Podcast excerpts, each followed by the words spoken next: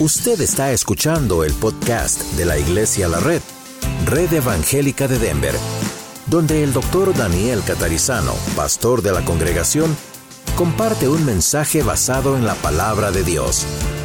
Ahora abra su corazón y permita que en los próximos minutos el Señor le hable y le bendiga. Vamos a abrir en Lucas, Mateo, Marcos, Lucas, es el tercer libro del Nuevo Testamento. Les agradezco por permanecer aquí durante el mensaje, en respeto al Señor, a su palabra y a la iglesia, ¿verdad? Lucas capítulo 13, vamos al versículo 6. Lucas 13, 6. Vamos a leerlo, vamos a orar y luego vamos a ver qué el Señor nos ha preparado Dijo también el Señor esta parábola. Tenía un hombre una higuera plantada en su viña y vino a buscar fruto en ella y no lo halló. Y dijo al viñador, he aquí hace tres años que vengo a buscar fruto en esta higuera y no lo hallo. Córtala. ¿Para qué inutiliza también la tierra? Entonces respondiendo le dijo, el Señor, déjala todavía este año, hasta que yo cabe alrededor de ella y la abone. Y si diere fruto, bien, y si no, la cortarás después. Hasta allí. Señor, gracias por todo lo que estás haciendo en tu iglesia, en las cuatro congregaciones de Iglesia de la Red. Pero ahora queremos prestar atención a lo principal a tu palabra. Señor, hemos leído tu palabra, bendícela en nuestros corazones por la simple lectura y ahora también por el mensaje sobre esta lectura. Gracias, Señor, te damos por tener la libertad en nuestro país de poder abrir la Biblia, poder predicar, poder alabarte, poder ofrendar, poder tener un edificio y todo esto en libertad. Señor, ayúdanos a aprovecharlo mientras esto es posible. Pero ahora ayúdanos otra vez a prestar muchísima atención a lo que nos vas a decir como familia de la fe. En el nombre del Señor Jesús oramos. Amén. Bueno, el título de nuestro mensaje es la historia del año final. No es la historia de fin de año, ¿eh? es la historia del año final. Hemos leído, y yo digo, cuando el gobierno, cuando cualquier gobierno hacen cosas que terminan en desgracia, eso ocurre a veces, o cuando ocurren accidentes, eso también a veces ocurre, o cuando ocurren desastres naturales, donde mueren muchas personas. Mis hermanos, algunas personas interpretan eso, piensan que las víctimas, los que murieron, eran pecadores, por eso Dios les mandó un juicio y murieron. Es un castigo de Dios. Los judíos pensaban eso. La razón por la cual el Señor Jesucristo dijo esta parábola tiene que ver con dos eventos que habían sucedido no mucho tiempo atrás, antes de que Él dijese esta parábola, y por los cuales los judíos estaban confundidos. No podían entender cómo es que Dios había permitido estas cosas. ¿Quieren saber de qué se trata? Justo antes de nuestro texto en el versículo 1 del capítulo 13, si no cerró su Biblia, dice esto. En este mismo tiempo estaban allí algunos que le contaban a Jesús acerca de los galileos cuya sangre Pilato había mezclado con los sacrificios de ellos. Aparentemente estos estaban, dicen historiadores, sacrificando en el templo y Pilato por alguna razón los mató y se, se mezclaron estas cosas. Verso 2, respondiendo Jesús les dijo, ¿pensáis que estos galileos porque padecieron tales cosas eran más pecadores que todos los galileos? Os digo no. Es decir, no eran más pecadores que los demás. Antes, si no os arrepentís, todos pereceréis igualmente. No dice igual que ellos murieron, sino que todos perecerán por su pecado igual. Verso 4, Jesús agrega otro evento que había ocurrido o aquellos 18, 18 personas sobre los cuales cayó la torre de Siloé, posiblemente algo que estaba muy cerca de allí, y los mató. Que la torre cayó, no sabemos por qué, defecto de la arquitectura, la construcción, un terremoto, la cuestión es que cayó y 18 personas murieron. Jesús dice, ustedes conocen esto, ¿verdad? Dice, ¿pensáis que ellos eran más culpables que todos los hombres que habitan en Jerusalén? El Señor dice, no, antes si no os arrepentís, todos pereceréis igualmente. Y no está hablando de la muerte simplemente física, sino el estar separados eternamente, castigados eternamente, separados de la gloria de Dios. Pero ¿qué pasa? Los judíos pensaban que eventos así ocurrían a gente mala, que a ellos nunca les iba a ocurrir algo así. Jesús rechaza esa idea cultural, religiosa, y les enseña que todas las personas, todos los seres humanos, son culpables delante de Dios. La Biblia dice, por cuanto todos pecaron, están destituidos, separados, echados, desechados de la gloria de Dios y necesitan el arrepentimiento antes de que sea tarde. Esta parábola informa a quienes la escuchan, a ellos y dos mil años después a nosotros, que nuestra vida pende de un hilo, como decimos, y que ese hilo está en las manos de aquel que les habla, el Señor, Dios. Si yo le preguntase a usted, ¿usted sabe cuándo va a morir? Usted dice, ni quiero pensar en eso, pero yo le pregunto, ¿usted sabe cuándo va a morir? Nadie sabe cuándo va a morir. Ni el que está enfermo de gravedad, ni el que tiene una salud maravillosa. Nadie sabe cuándo es el último momento de su vida. Esta gente pensaba, todo me va a ir bien, yo amo al Señor, o soy religioso, o mire, estoy en la iglesia, en el caso estoy en la sinagoga todavía, y, todo va a ir bien. Y de pronto, esos 18 que murieron cuando cayó la torre de Siloé, ¿quién dice que eran más pecadores que los demás? La torre no les cayó encima por eso. Pero siempre hay ese falso concepto, ¿verdad? Si más o menos hago las cosas bien, Dios me va a proteger y eso no me va a ocurrir. Y el Señor está diciendo aquí, accidentes le ocurren a cualquiera. Cuando Katrina, ¿se acuerdan? El huracán pasó allá por el sur, murió mucha gente y muchos de ellos eran creyentes llenos del Espíritu Santo. Gente buena, gente que, you va adelante. Y otros que eran terribles criminales. Y sin embargo ese día les tocó a todos por igual. Nadie puede controlar eso. Es raro que en Colorado haya un terremoto, creo que el último se registró hace más de un siglo, dos atrás, pero si hubiese un terremoto que pudiera ocurrir, ocurrió en Trinidad no hace tanto tiempo atrás, y, no, se cae su casa, se cae la mía, algo pasa, uno está en un edificio, se le cae encima, murió. Nunca vamos a poder decir, ese es un juicio de Dios porque era una persona muy mala. Nunca hagamos eso. El Señor dice eso no es correcto. Eso no es correcto, porque es como salvaguardar la propia vida diciendo, mientras yo ande bien, nada malo me va a pasar. No trabaja así. Hay cosas que ocurren tanto a los buenos como a los malos, a los salvados como a los inconversos. Estos pobres que estaban ahí cuando Pilato en ese gobierno hizo lo que hizo, posiblemente no era gente mala, pero ven, de pronto llegó el gobierno ahí, los mató, hizo todo un desastre. Los otros estaban al lado de una torre, la torre se vino abajo. No pensemos que son más pecadores que cualquiera de nosotros. La Biblia dice todo ser humano es pecador y todo ser humano merece el castigo porque es pecador, como un juez cuando manda a la cárcel a alguien porque no se arrepintió y tiene que pagar su condena. Para que nosotros no paguemos nuestra condena que merecemos, Jesucristo pagó nuestra condena. Cuando nos arrepentimos de nuestro pecado y ponemos nuestra fe, nuestra confianza en el Señor Jesucristo, Jesús quita esa condena de nosotros, somos salvos. Ahora bien, esta parábola informa que nuestra vida no depende de nosotros. ¿Ven?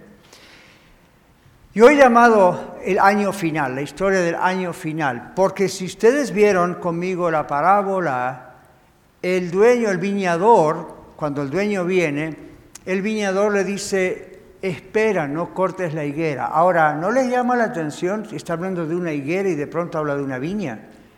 ¿Qué tiene que ver la higuera con las uvas? Era muy común en aquellos años que en las esquinas de algunos viñedos se plantara una higuera. Era, todavía si usted iba a Israel va a haber higueras.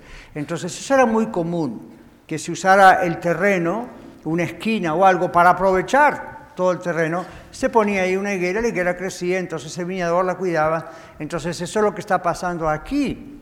Pero ve, eh, dice que el dueño ve y la higuera, hace tres años que vengo y la higuera no tarda tanto en, ese, en esa ocasión. Hay varias especies de higuera y no encuentra frutos. Yo tengo un arbolito de ciruelas en mi casa, creo que ya tiene como ocho años, y lo único que da es muy lindas hojas.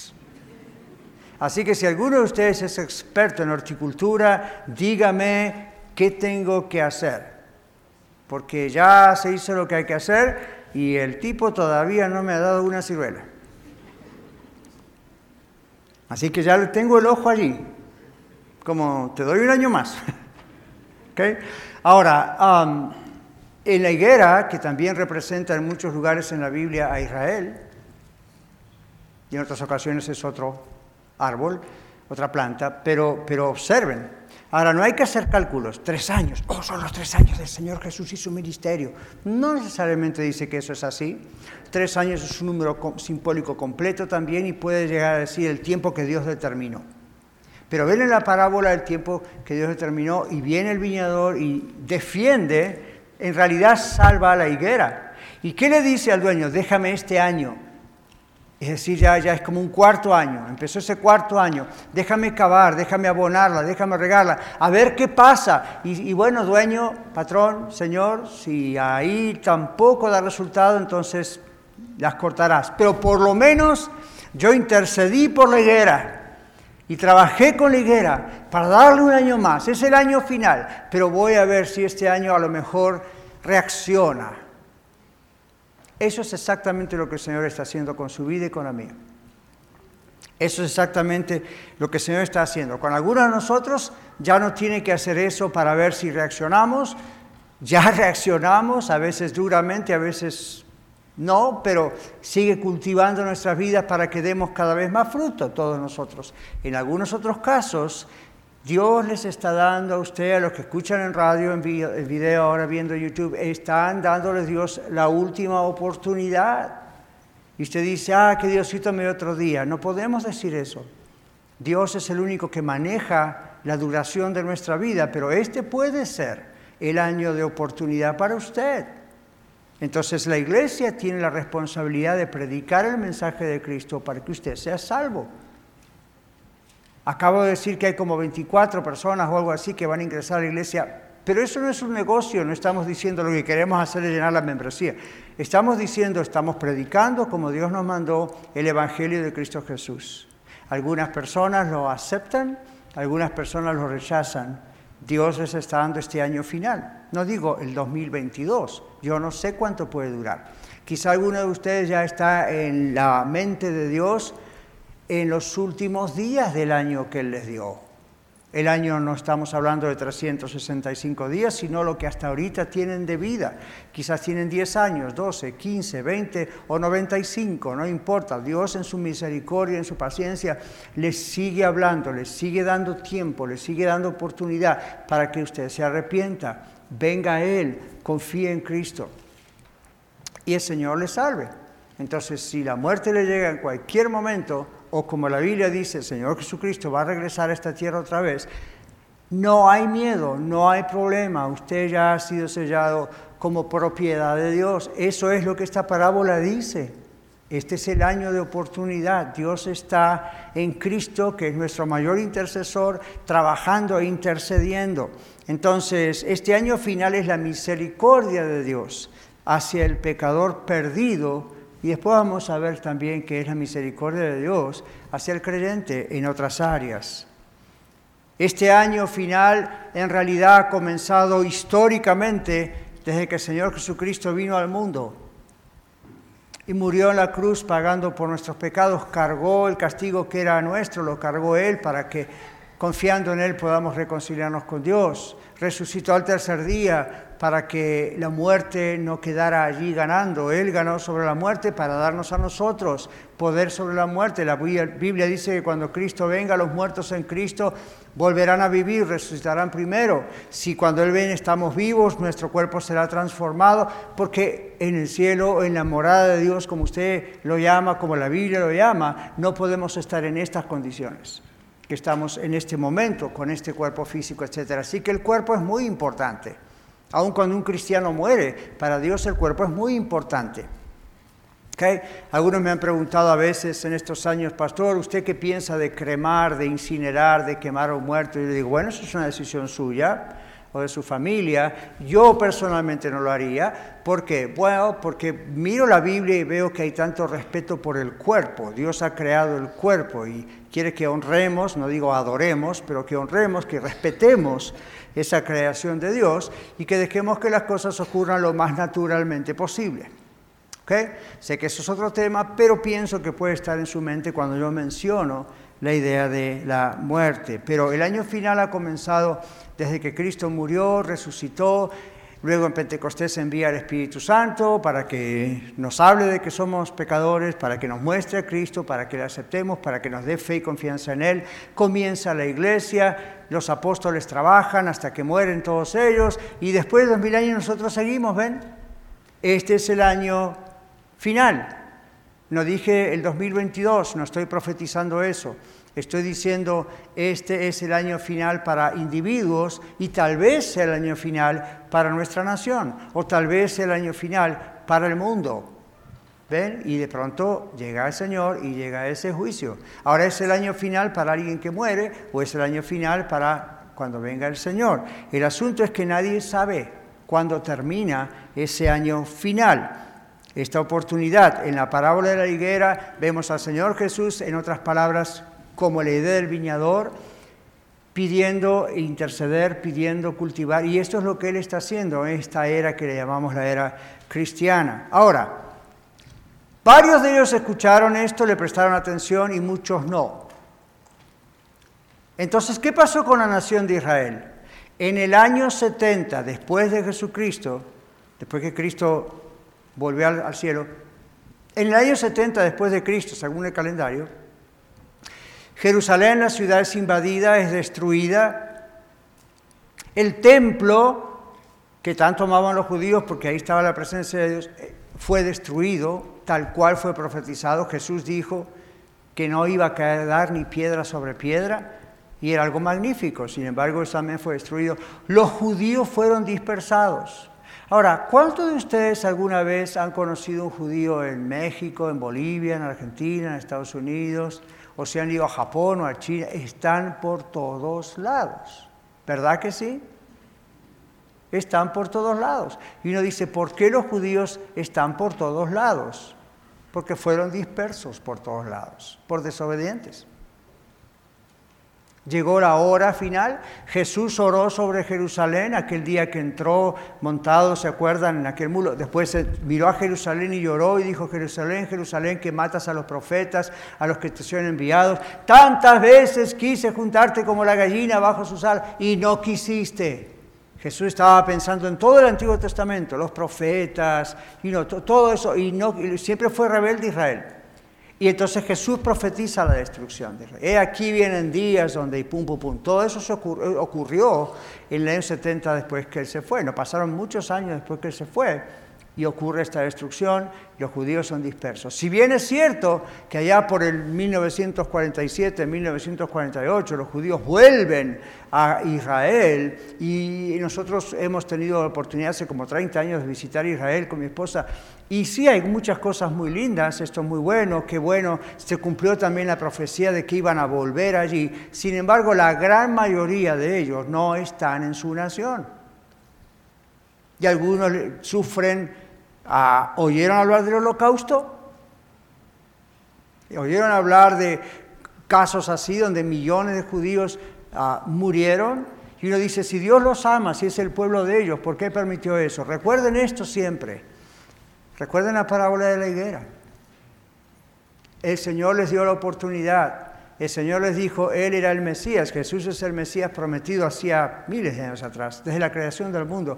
Ellos rechazaron al Mesías. Entonces Jesús les dijo, porque no habéis aprovechado el tiempo de lo que la Biblia llama la visitación de Dios, la acción especial de Dios, esto va a ocurrir y exactamente fue lo que ocurrió y esa nación todavía lo está sufriendo dos mil años después, a pesar de que han vuelto muchos a Jerusalén, todavía está eso allí dando vueltas. Ahora, esta parábola puede aplicarse a creyentes de todas las épocas, en muchos sentidos. A todo hombre, a toda mujer se le concede un tiempo en su vida, que es un tiempo de prueba, Es un tiempo de haber, aquí va el Evangelio. Hoy está usted escuchando al pastor Daniel Catarizano.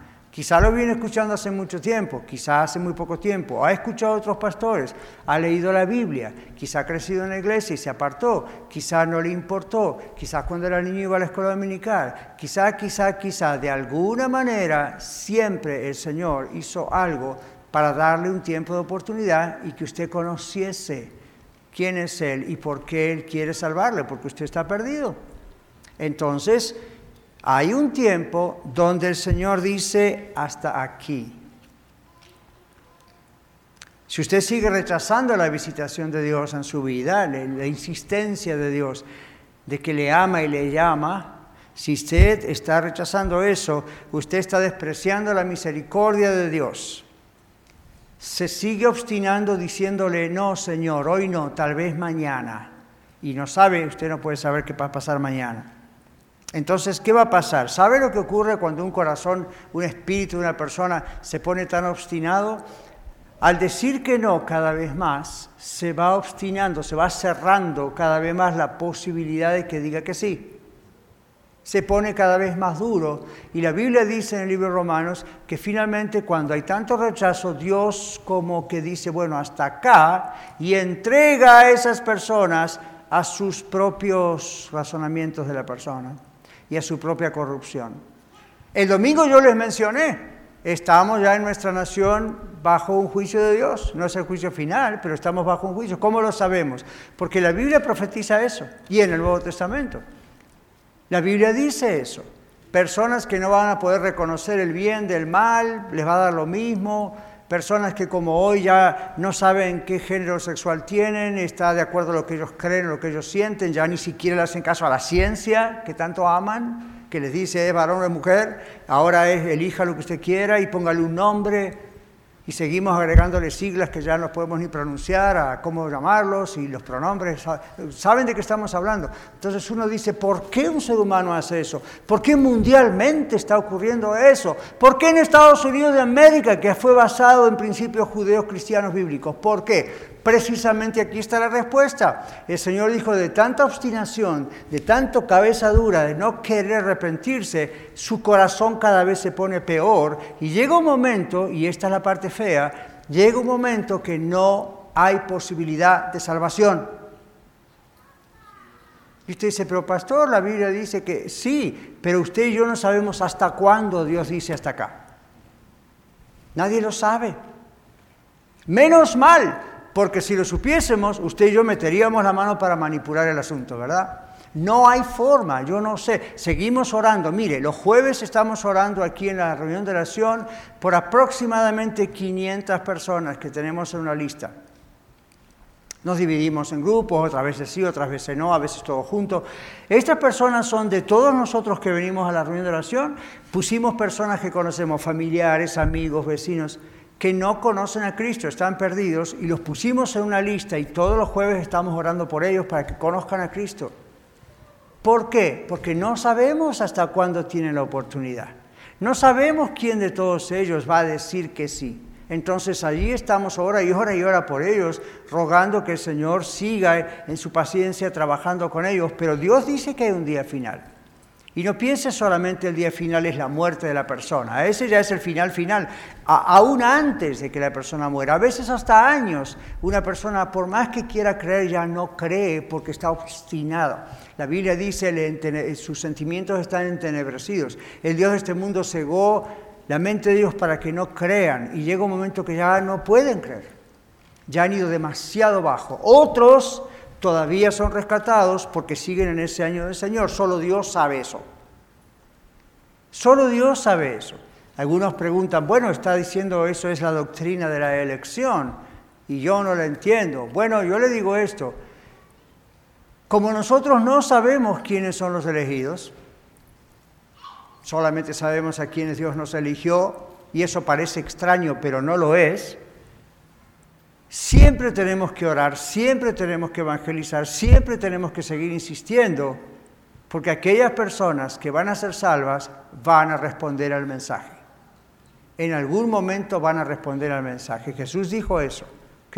Entonces, en este texto de la higuera, el Señor nos está diciendo, hay un tiempo, hay un tiempo. Ahora, hay personas que están en lo que se llama el universalismo. ¿Han visto alguna otra iglesia en un cartel que dice iglesia universalista? Otros no dicen eso, pero tienen esa idea, esa ideología. ¿Qué piensan ellos? Oh, la Biblia dice que Dios es amor, por lo tanto nadie se va a perder. No es lo que la Biblia dice. La Biblia dice que muchos van a rechazar a Cristo, quizá la gran mayoría. Y otros dicen, Dios tiene una paciencia tan grande, es inmensa, jamás se va a acabar la paciencia de Dios. Pero no es lo que dice esta parábola. Esta parábola pone un límite. En la figura de la higuera, a los tres años dice, yo no encontré el fruto, córtala. Y el viñador dice, dame un año, yo quiero, ven, y después la cortarás. Está anunciando el juicio, está diciendo, hay un margen de tiempo para esto hasta que Dios dice, basta. Entonces, en esta parábola el Señor nos muestra que esto de que Él tiene una paciencia que no se agota es relativamente cierto, porque el Señor nos dice va a llegar un día final. Va a llegar un día donde el Señor dice hasta acá. Cuando el Señor Jesucristo venga al mundo, es hasta acá. Si usted o yo morimos, antes que el Señor venga, fue hasta ahí, hasta ese momento. Los que somos ya salvados porque nos arrepentimos de nuestro pecado, fíjese que no dije nuestros pecados. Las cosas que hacemos mal que son pecados, las hacemos mal porque somos pecadores. Entonces, cuando usted escucha que yo digo, cualquier predicador o la Biblia dice arrepentidos de vuestros pecados, no está diciendo solamente arrepiéntase de que le robó algo a alguien o le mintió a alguien o se acostó con alguien que no era su esposo. Eso incluye, pero ¿sabe por qué se hacen esas cosas? Porque por naturaleza todo ser humano es pecador. Y por elección todo ser humano es pecador.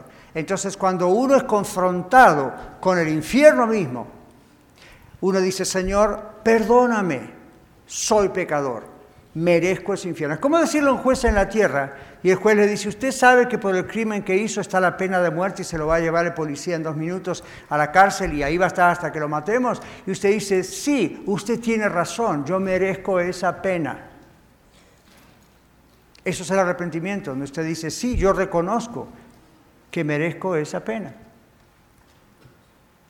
Pero Tú enviaste a tu Hijo, el Señor Jesucristo, a morir por mí como hombre, a poner en, sus hombros mis pecados.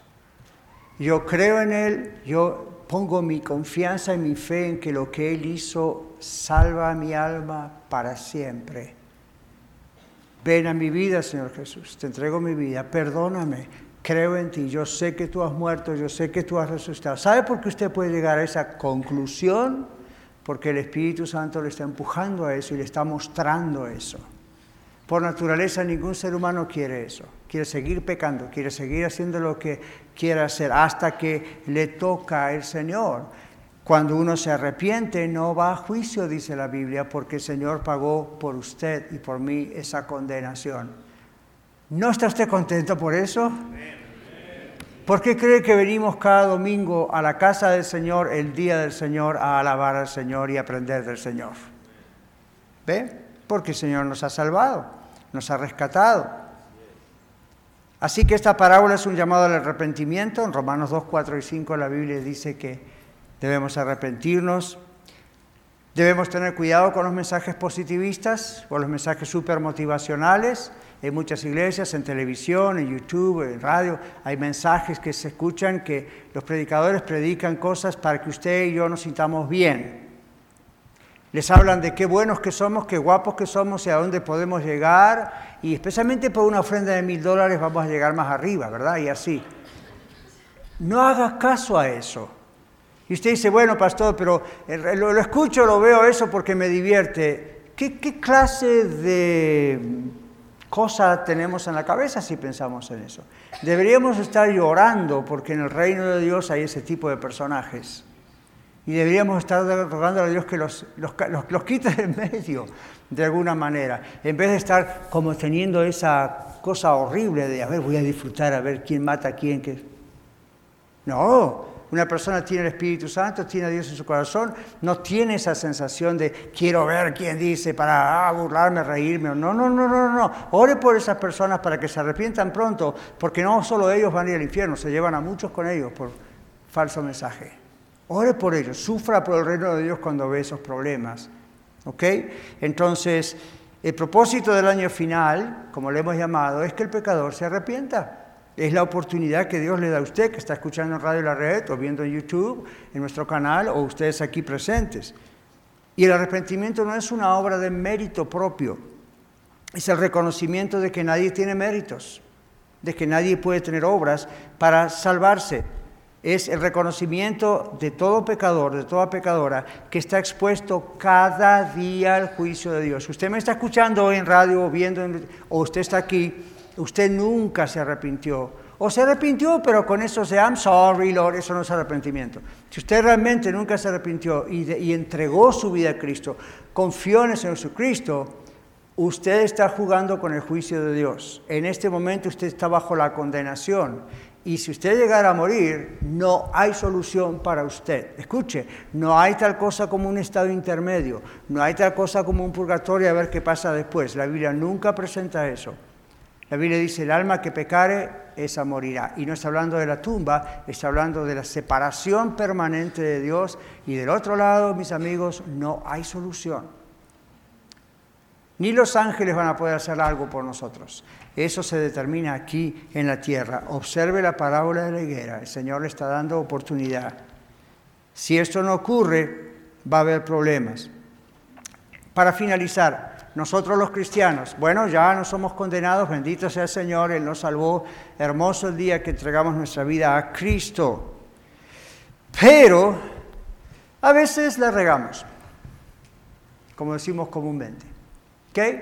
El mismo apóstol Pablo decía que todos él mismo se consideraba el principal pecador y no estén pensando que andaba por ahí haciendo cosas extrañas, sino que en su propio corazón él veía la lucha que hay entre el deseo de lo que uno mismo quiere hacer, que siempre es malo, todavía está ese deseo ahí, y al mismo tiempo el Espíritu de Dios que lo adoptó y le dice, no, eso está mal. Antes no tenía eso, ahora lo tiene. Pero ¿qué pasa? Él dice, bueno, ¿Cuál es nuestra reacción cuando pecamos como cristianos?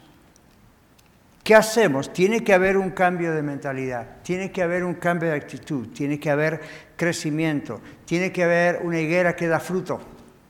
Y la Biblia habla del fruto constantemente. El cristiano tiene que dar fruto. Es decir, su vida tiene que demostrar en frutos prácticos de que es salva, que es salvo, que el Señor está allí haciendo un trabajo, tal vez lentamente, pero ahí está. Si esto no ocurre, quedamos como aquella casa en Lucas capítulo 11, donde Jesús describe una casa que estaba eh, endemoniada. Había un demonio en esa persona. Y luego dice el demonio, el espíritu malo se fue. No dice cómo, dice el espíritu malo se fue. El punto es ese.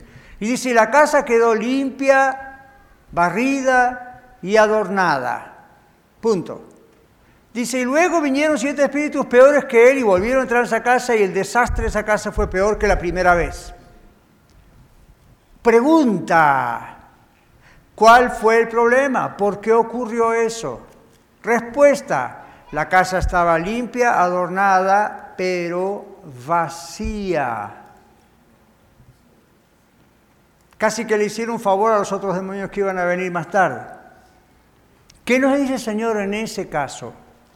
En ese caso el Señor nos está diciendo, no nos fiemos de experiencias que simplemente pasaron. Claro, el Señor nos salvó, pero tengamos cuidado siempre y constantemente. Tenemos que estar vaciándonos de cosas que se nos pegan y que agarramos por ahí, pidiéndole perdón al Señor, pidiéndole que su sangre nos limpie pero Efesios 5:18 dice, debemos ser llenos del Espíritu Santo.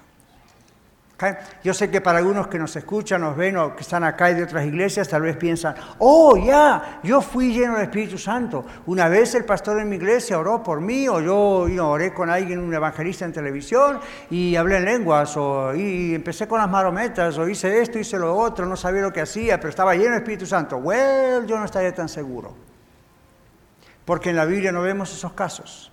Cuando en la Biblia vemos esos casos, vemos vidas cambiadas.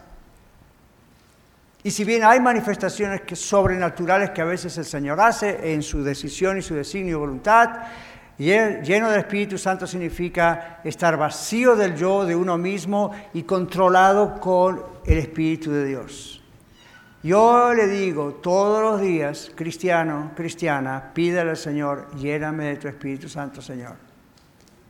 Puede ser que sienta muy fuertemente la presencia del Señor y tenga ganas de adorarlo y cantar. Puede ser que no sienta casi nada, pero ¿sabe cómo se va a dar cuenta de que usted está lleno del Espíritu Santo? Porque todo lo que usted haría usualmente en la carne, no lo logra hacer, no puede hacerlo. Algo lo frena. Quiere decir una mentira y ahora oh, no la puede decir.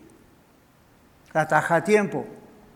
Quiere robar como robaba antes y ahora no puede. Quiere pegarle a alguien o vengarse y ahora no puede. Usted cree que usted, you're so cool, ¿verdad? No, es el Espíritu Santo que le está controlando. Al cristiano Dios hace eso. Pero uno tiene que pedirle al Señor, yo renuncio a esto, por favor contrólame, porque en mí, uh, yo capaz que mato a alguien. En cambio, cuando estamos controlados por el Señor, hay control, hay templanza, ¿Ven? Hay self-control. Y eso lo hace el Señor. Si usted no es salvo, por más que le pida eso, no va a ocurrir. Si usted es un hijo o una hija de Dios, eso va a ocurrir. Esas son de las maravillas que el Señor hace. Así que arrepentimiento no es una disculpa rápida, ¿verdad? I'm sorry, y después lo vuelve a hacer. Arrepentimiento es un cambio de mentalidad completamente y un dejar ese pecado y con la ayuda de Dios, el Espíritu Santo nos repite constantemente esas cosas y mientras tanto va creciendo. La gente que no conoce a Cristo necesita arrepentirse de sus pecados y venir corriendo a los pies de Jesús de una vez por todas. La gente cristiana, bueno, a veces tenemos que arrepentirnos de nuestra frialdad e indiferencia. El último libro de la Biblia, Apocalipsis, nos habla de siete iglesias. ¿Recuerdan cómo comienza el libro Apocalipsis? Estas son cartas a las siete iglesias del Asia Menor. En todos los casos prácticamente usted va a encontrar arrepiéntanse, arrepiéntanse, arrepiéntanse, arrepiéntanse. Y está hablando a la iglesia, arrepiéntanse. Algunas tenían mucho dinero, estaban en una ciudad donde podían tener la gente dinero y sus diezmos ofrendas crecían en iglesias ricas. Señor dice, muy bien, pero arrepiéntanse. No se confíen de que porque lo tienen todo, todo está bien. Dios conoce el corazón de ustedes, arrepiéntanse. Los otros, bueno, los otros habían adoptado todas las cosas de la cultura. Señor dice, arrepiéntanse. ¿Ven? Otros tenían casos de inmoralidad sexual, los escondían muy bien, pero Dios los había visto. Dios dice, arrepiéntanse, arrepiéntanse. Para los creyentes es esto también. Y para los perdidos, bueno, este, esto es algo que Dios está diciéndoles a ustedes hoy, esta tarde, hoy mismo. Y hay esperanza para usted, siempre y cuando usted rompa su orgullo, rompa su arrogancia y le pida perdón al Señor de verdad. No le diga, ah, Diosito, sí, tú sabes, todos somos pecadores, nada es perfecto. ¿Ya viste a mi papá? ¿Ya viste a mi mamá? Bueno, yo también, pero no. Diga, Señor, yo sé que soy pecador, yo sé que merezco el castigo eterno, eso es lo justo, pero ten piedad de mí ten misericordia de mí. Yo pongo mi confianza en ti. Yo me arrepiento, yo dejo eso y pongo mi fe en ti. Sálvame, Señor. Que lo que hiciste en la cruz dos mil años atrás, que tu sangre derramada por mí tenga efecto hoy en día en mí y tú escribas mi nombre ahí en los cielos, ¿verdad? Entonces, si este es mi año final, o si este es el año final para toda la humanidad, yo me voy tranquilo, en paz, yo no sé cuánta gente usted vio morir, tal vez a nadie. Yo sí. Y es muy diferente ver morir a una persona que ha entregado su vida al Señor Jesucristo, que salva. Mi padre, muchos de ustedes lo conocieron. Estábamos ahí cara a cara casi cuando él murió y él con toda paz dio su último respiro y se fue al Señor sin miedo, sin problema. Ya sabía que le iba a suceder, días antes ya lo sabía, lo tenía muy claro. Es más, estaba orando, Señor, llévame. Ya estoy sufriendo mucho, llévame, Señor, llévame. Nos dijo a nosotros un día que ya paráramos de estar haciendo algo para que siguiera viviendo. Yo, ya estoy listo, yo me quiero ir. Qué lección, ¿verdad? Y eso ocurrió en la iglesia de la red. O sea que es una lección no solo para los catarizanos, para usted también. Pero ¿sabe lo que significa ver morir a una persona desesperada sin Cristo? Hablábamos con Cecilia en el hospital tiempo atrás, Cecilia, recuerda. Me decía, pastor, estaba en una sala donde la gente gritaba desesperada, y no solamente de dolor, al miedo, al terror, al pánico de la muerte. Sabía que podía ocurrir eso. Cecilia estaba lo más tranquila. Y todavía le tenemos aquí, gloria a Dios. Pero ve, hemos visto eso en tantos años de ministerio. Hemos visto eso en familias, hemos visto eso en los hospitales, hemos visto, es muy diferente. Ahí es donde llega el momento donde uno dice, a ver si era cierto, y es cierto, es cierto. Los cristianos dicen que los que morimos dormimos en el Señor, esperando que Él venga. Pero dice que cuando dormimos o morimos, inmediatamente vamos a la presencia del Señor.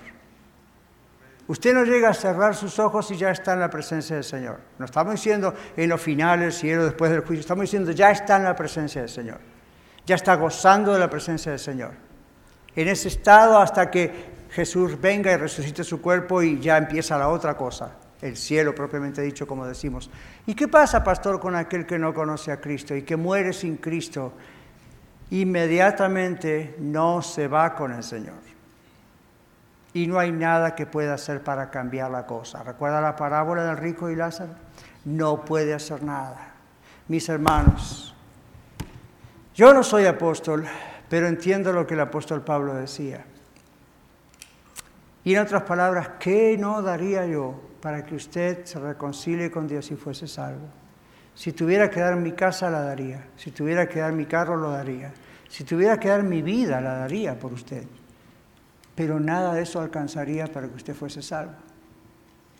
Solamente Cristo es el que dio su vida y Dios aceptó el sacrificio de Cristo. ¿Quiere usted ser salvo en este día?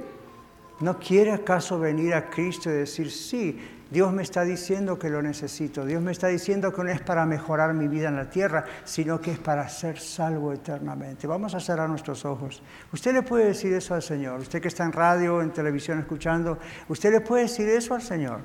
Padre Dios, sé que soy pecador, perdóname, ahora sí lo entiendo, me estás revelando que merezco el infierno, no hay excusa. No te puedo decir, trato de ser una buena persona, nunca lo voy a terminar de lograr a la altura de lo que tú quieres, al estándar de lo que tú quieres, pero me estás diciendo que merezco el infierno como todo ser humano. Entiendo eso y, me estoy dando cuenta que estoy perdido, pero no quiero, no quiero eso para mí. Yo quiero reconciliarme contigo. Sé que te he ofendido. Perdóname, Señor.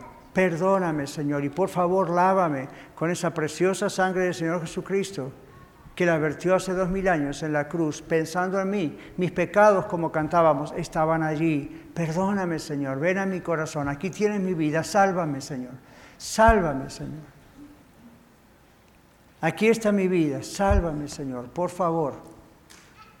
Si este es mi tiempo final, yo quiero terminarlo sabiendo que soy salvo y no sé cuándo pueda llegar este tiempo final. Hoy es el día de salvación, dices tú en tu palabra la Biblia. Sálvame, Señor.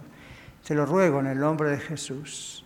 Y así, Señor, yo concluyo este mensaje pidiéndote que tú salves a aquellos que están rogándote que tú vengas a sus vidas. No necesitan una escena dramática, no necesitan sentir algo específico en sus emociones, aunque a veces eso ocurre. Necesitan con toda fe y con toda sinceridad decirte, perdóname Dios, ven a mi vida Señor Jesús, sálvame, de verdad, sálvame.